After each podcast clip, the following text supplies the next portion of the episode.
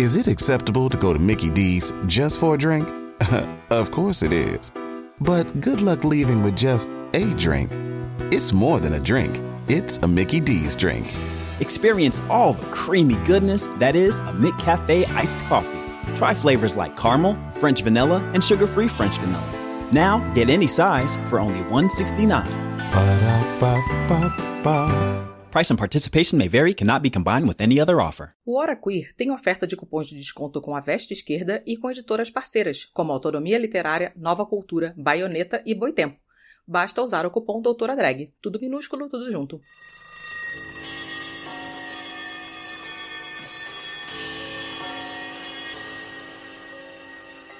Oi, pessoal, tudo bem? Se você chegou até aqui, você está no Doutora Drag. E hoje eu trago um questionamento para vocês. Servidor público é privilegiado? O que, que é isso? O que, que é isso? O que, que é isso?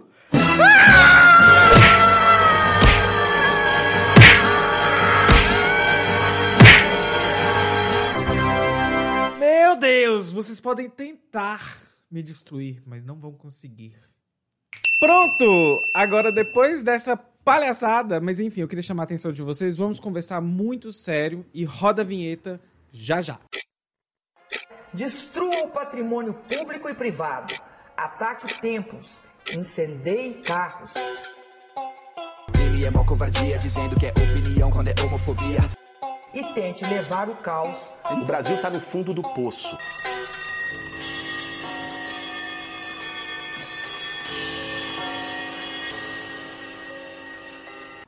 Doutora Drag! Antes de ir ao vídeo de hoje, temos aqueles recadinhos de sempre, né? Aproveite, se inscreva no nosso canal, curta esse vídeo, compartilhe com seus e suas camaradas, me siga em todas as redes que é Dimitra Vulcana, ouça o nosso podcast chamado Hora Queer e apoie o nosso projeto em apoia.se barra Hora Queer.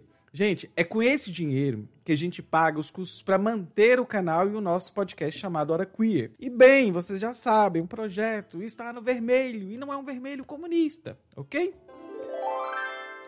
Pessoal, tinha tempo que eu queria fazer um vídeo aqui para vocês sobre isso e me faltava inspiração. Lembram quando o ministro Paulo Guedes comparou o funcionário público a um parasita e o Estado brasileiro a um hospedeiro e que esse hospedeiro estava morrendo? Bem, estamos aí com uma situação agora com servidores públicos com salários congelados por 15 anos. E eu queria trazer uma reflexão desmistificando o senso comum sobre o servidor público e também mostrar como, numa visão marxista, a gente pode fazer uma análise mais apurada deste fato em si, da confusão que existe entre privilégio e direito nos tempos atuais. E pode não parecer, gente, já que somos bombardeados com dados que apresentam ser reais, mas em essência não são, pois são apresentados de forma desonesta, como se o servidor público tivesse privilégios e ganhasse muito. Primeiro, é preciso esclarecer que o que é considerado como privilégio, como por exemplo ter estabilidade no emprego, maior liberdade de organização e até mesmo militância sindical, busca por melhores direitos, na verdade deveria ser um direito para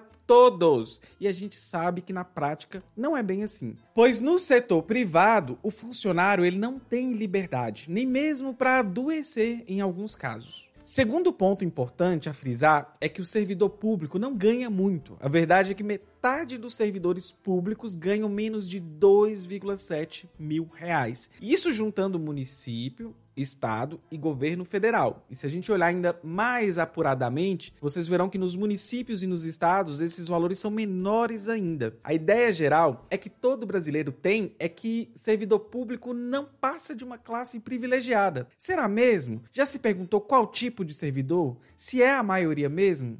É estranho apontar este assunto, pois a palavra privilégio ela está na boca de todo mundo aí hoje, né? A gente é privilegiadaço, cara.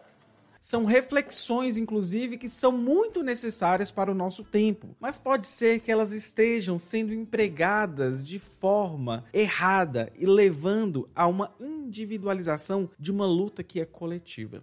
Isso é uma coisa que liberal gosta muito, e isso é um problema. A gente trata apenas em nível individual algo que é coletivo e desvia da raiz dos problemas. Acaba que a gente esquece o inimigo real. E veja bem, eu não estou dizendo aqui para largar de pensar um projeto de sociedade que seja antirracista, anti-LGBTfóbico e pró-feminista. Não é sobre isso. Por favor, não existe, inclusive, horizonte de luta para nós sem as lutas anti-opressão. E aí, dito isso, a gente precisa desembolar esse assunto, pois o que mais estamos acostumados é ver um duro ataque aos servidores públicos, e esse ataque é diário, e não é de hoje, não é de agora. Ele é histórico e é fruto de um projeto neoliberal que visa precarizar essas áreas, dando espaço para o mercado poder gerir isso. Lógico que o objetivo final não é prestar um serviço da melhor maneira para a população, e sim da maneira que eles possam extrair e continuar extraindo ainda mais lucros em áreas que ainda não conseguiram fazer isso. A educação e a saúde é uma área que eles já fazem, mas querem existe possibilidades de fazer mais ainda. No vídeo de hoje, então, eu vou explicar para vocês é, dois movimentos que são muito perigosos e que criam falsas certezas, como as que a gente vê na mídia hegemônica, que acaba trazendo assim chamadas que são um grande desserviço para o serviço público e para a população brasileira. Como assim, Dimitra? Vamos lá. Primeiro ponto disso é que existe uma mentira propagada que o servidor público, em sua maioria, ganha muito mais que o trabalhador do setor privado, como eu já falei para vocês. E isso tem uma função que a gente vai chamar de uma função ideológica. O segundo ponto, e ele é extremamente importante, é que as pessoas confundem privilégio com direito. E é aqui que reside uma armadilha dos liberais que acabam colocando indivíduos contra indivíduos e desvia o foco do nosso verdadeiro inimigo e a quem de fato devemos combater. É aí que está o nosso a centralidade do nosso verdadeiro ódio. É aí que a gente tem que ter ódio, ódio direcionado assim, sabe? Além do mais, esse movimento de confusão entre o que é privilégio e o que é direito cria possibilidade de piorar os nossos problemas. Como assim, Dimitra? É, se você não estiver entendendo, eu vou tentar ser mais clara possível aqui para vocês. Então, para tudo que você está fazendo, eu quero que você coloque comigo as lentes do materialismo histórico dialético. E vamos mostrar que só o que existe, existe. E bem, esse ataque deliberado aos servidores públicos, ele trabalha com mentiras, inclusive. E isso é projeto. Para trazer números para você, saiu uma matéria na Piauí e a gente pode observar esses números para a gente criar melhores reflexões. E vejam só, no serviço público, o Brasil tem 11,4 milhões de postos de trabalho e a maioria nas áreas sociais. Quanta coincidência, né, gatinha? É, é para não é para miar não. Agora depois dessa interrupção gatística, né, Salem? Então vamos continuar aqui. O Brasil, ele tem 11,4 milhões de postos de trabalho e a maioria é nas áreas sociais. Então, como eu disse, isso é uma coincidência, assim, uma coincidência, né, gente? Ironia. Só para vocês saberem, apenas na saúde e na educação municipal são 2,6 milhões de vínculos trabalhistas metade dos servidores ganham menos de 2,7 mil reais por mês, como eu falei para vocês. Imagina isso congelado por 15 anos. A cada 100 servidores, 22 são quê? Professores. E dois trabalham em outras áreas da educação. 16 são administradores, 11 são médicos e enfermeiros, ou outros profissionais da saúde, como fisioterapeuta, por exemplo. Cinco fazem limpeza e quatro prestam serviços de segurança. Então, em tempos de pandemia, isso aqui é muito importante de se frisar. O ataque ao servidor público é um ataque deliberadamente aos serviços públicos em áreas extremamente necessárias. Outro ponto é que pregam que o servidor público ganha muito mais que o trabalhador do setor privado. A matéria, inclusive, ela traz que um funcionário público brasileiro, ele ganha em média, 8% a mais do que um trabalhador que exerce função similar no setor privado. Isso em nível internacional é muito maior que os outros países pagam que, que eu estou dizendo? A cada 100 reais que uma pessoa do setor privado recebe, o servidor público vai ganhar 108 reais. Ou seja, 8 reais de diferença. Leia a reportagem completa para verem mais comparações, porque eu acho isso muito importante. E eu trouxe aqui a título de trazermos dados para desmistificar a forma deturpada que mostram né, esses dados para a população ter ódio do servidor público ódio, gente, a gente tem de burguesia. Segundo ponto do vídeo é que devemos desmistificar a ideia de privilégio que é trabalhada nas redes, porque é uma ideia muito popular. Para isso, eu vou de tio Carlinhos Marx falando sobre isso no livro A Sagrada Família. Neste livro, ele e Engels estão tratando várias tretas com um certo grupo que não vem ao caso neste vídeo e como não, não tinha textão de Facebook, a ideia era publicar um livro. Enfim, dentre as várias tretas, tinha uma que era sobre essa ideia de privilégios, pois o que alguns socialistas berlinenses diziam era que se removessem, não sei se eram socialistas berlinenses, estou na dúvida sobre isso, viu?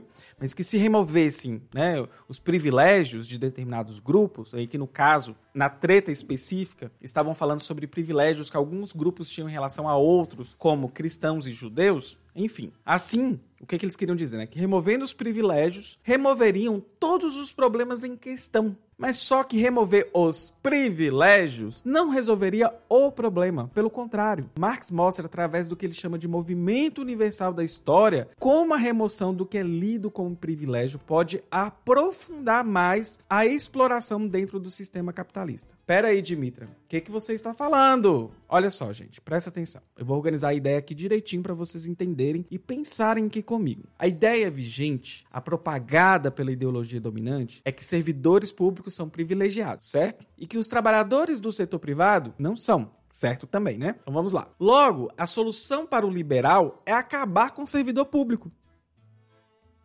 Essa é uma solução, gente, de um ponto de vista de garantias para o trabalhador totalmente burra. Isso não vai acabar com a exploração dos trabalhadores. Pelo contrário, vai fazer com que a gente tenha mais ainda uma massa de trabalhadores mais precarizados. E isso para o capitalista é ótimo. O que Marx vai mostrar é este movimento. As seguranças mínimas e estabilidade que um trabalhador tem no serviço público não resolve o problema. O que resolve o nosso problema é o fim da propriedade privada. É o fim dos capitalistas que têm poder de controlar o tal mercado e explorar as pessoas, gerando miséria e acumulando riquezas. Inclusive, essas pessoas pegam milhões de trabalhadores do serviço público que eu mostrei para vocês e vão jogar na rua ou precarizar, congelando salários. Isso vai colaborar mais ainda para o que Marx trabalha já lá no Capital com o conceito de exército industrial de reserva. Ou seja, gente, o que eu estou querendo colocar aqui, que quanto mais gente sobrando e precisando de emprego, mais poder eles têm para fixar salários menores e menos direitos trabalhistas. A reforma trabalhista está aqui. A uberização já está entre nós. É como se capitalistas dissessem: ó,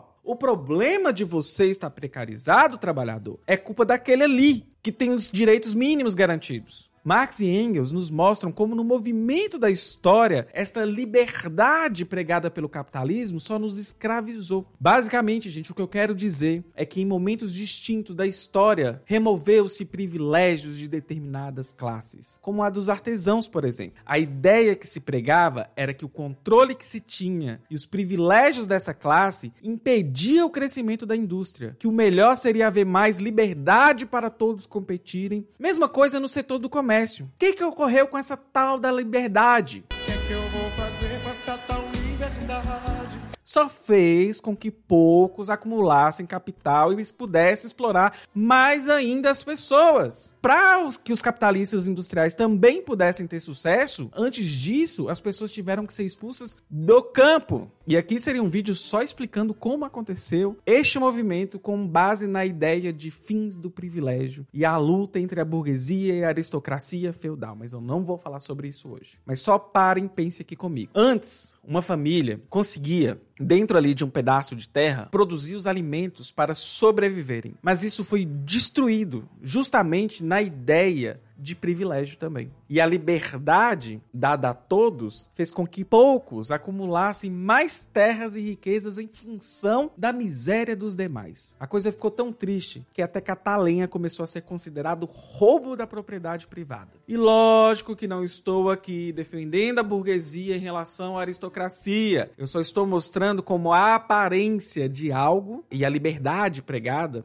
pelos burgueses sempre foi uma armadilha. As pessoas foram obrigadas então a saírem do campo e irem para as cidades e viverem na miséria à espera de um emprego com salário e condições precárias oferecidas pelos capitalistas. A mesma coisa foi com o livre comércio. Marx mostra como também fez com que poucos começassem a acumular mais capital. E o mesmo se deu com os industriais. Tudo isso pregado pela ideologia liberal e burguesa sob o conceito de remoção dos privilégios e maiores liberdades para a humanidade. Veja bem, dizia-se que os artesãos eram uma classe privilegiada, pois tinham um status diferenciado na sociedade, que o ideal era remover estes privilégios e deixassem as pessoas livres para produzir e competir no mercado. Parece lindo, ou como Marx diz, tem aparência de liberdade, mas a essência, o resultado, foi que a forma como a sociedade se organizava, que era de modo cooperativo e alguns em condições minimamente justas, passa a ser centralizado na mão de um capitalista que, pelo seu mérito,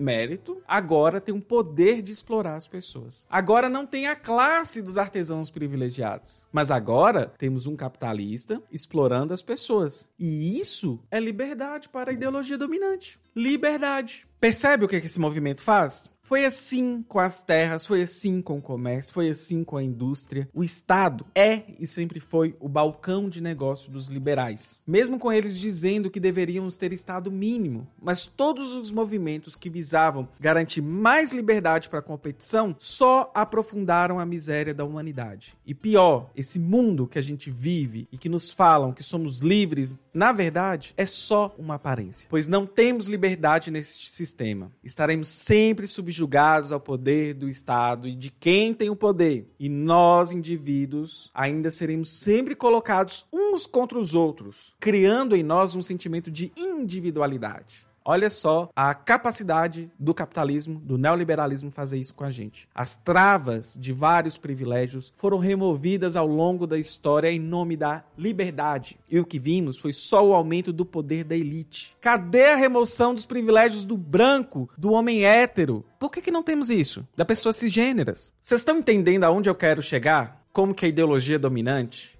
É, né? Enfim. Fica a reflexão depois dessa apresentação então a gente precisa se perguntar: eliminar o serviço público é a solução para termos mais dignidade para a classe trabalhadora como um todo? Ou eliminar a burguesia talvez seria a verdadeira solução? E por que não deixam todos perceberem essa verdadeira realidade? Inclusive, gente, os próprios servidores públicos, que votaram 17 por não terem consciência de classe suficiente, devem saber que eles são sim classe trabalhadora, eles são trabalhadores, eles estão mais perto dos trabalhadores que ganham salário mínimo do que do milionário. Fica aí a reflexão. Enfim, esse vídeo ele tem várias nuances aí, vários, vários Dimitras, mais exaltada e menos exaltada. Mas antes de dar o tchau, aproveite e entre para nosso grupo de estudos organizado no Telegram e no Discord. Os links estarão aqui abaixo. Também saibam que a gente está streamando lá na rede, que não podemos falar aqui, mas está na tela para vocês. E se você quiser apoiar o nosso projeto, você poderá fazer isso em apoia.se barra hora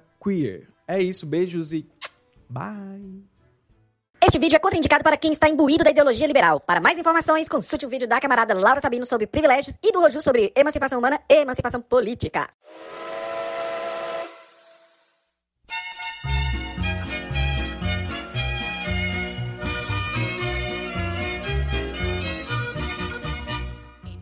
Sabia que você pode apoiar a diversidade na podosfera? Se você conhece pessoas que participam de podcasts e são negras, LGBTs ou mulheres, Use as hashtags Podosfera Preta, LGBT Podcasters e Mulheres Podcasters para divulgar os episódios do seu podcast preferido.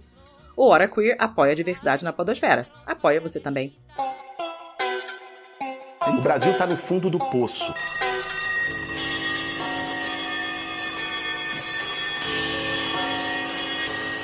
O programa acabou, mas não sai daí. Você pode agora compartilhar o nosso programa. Olha só que legal. Marque a arroba Hora Queer, tanto no Instagram quanto no Twitter, você pode trocar ideia com a galera do HQ lá no Telegram. O nosso grupo é o t.me barra queer.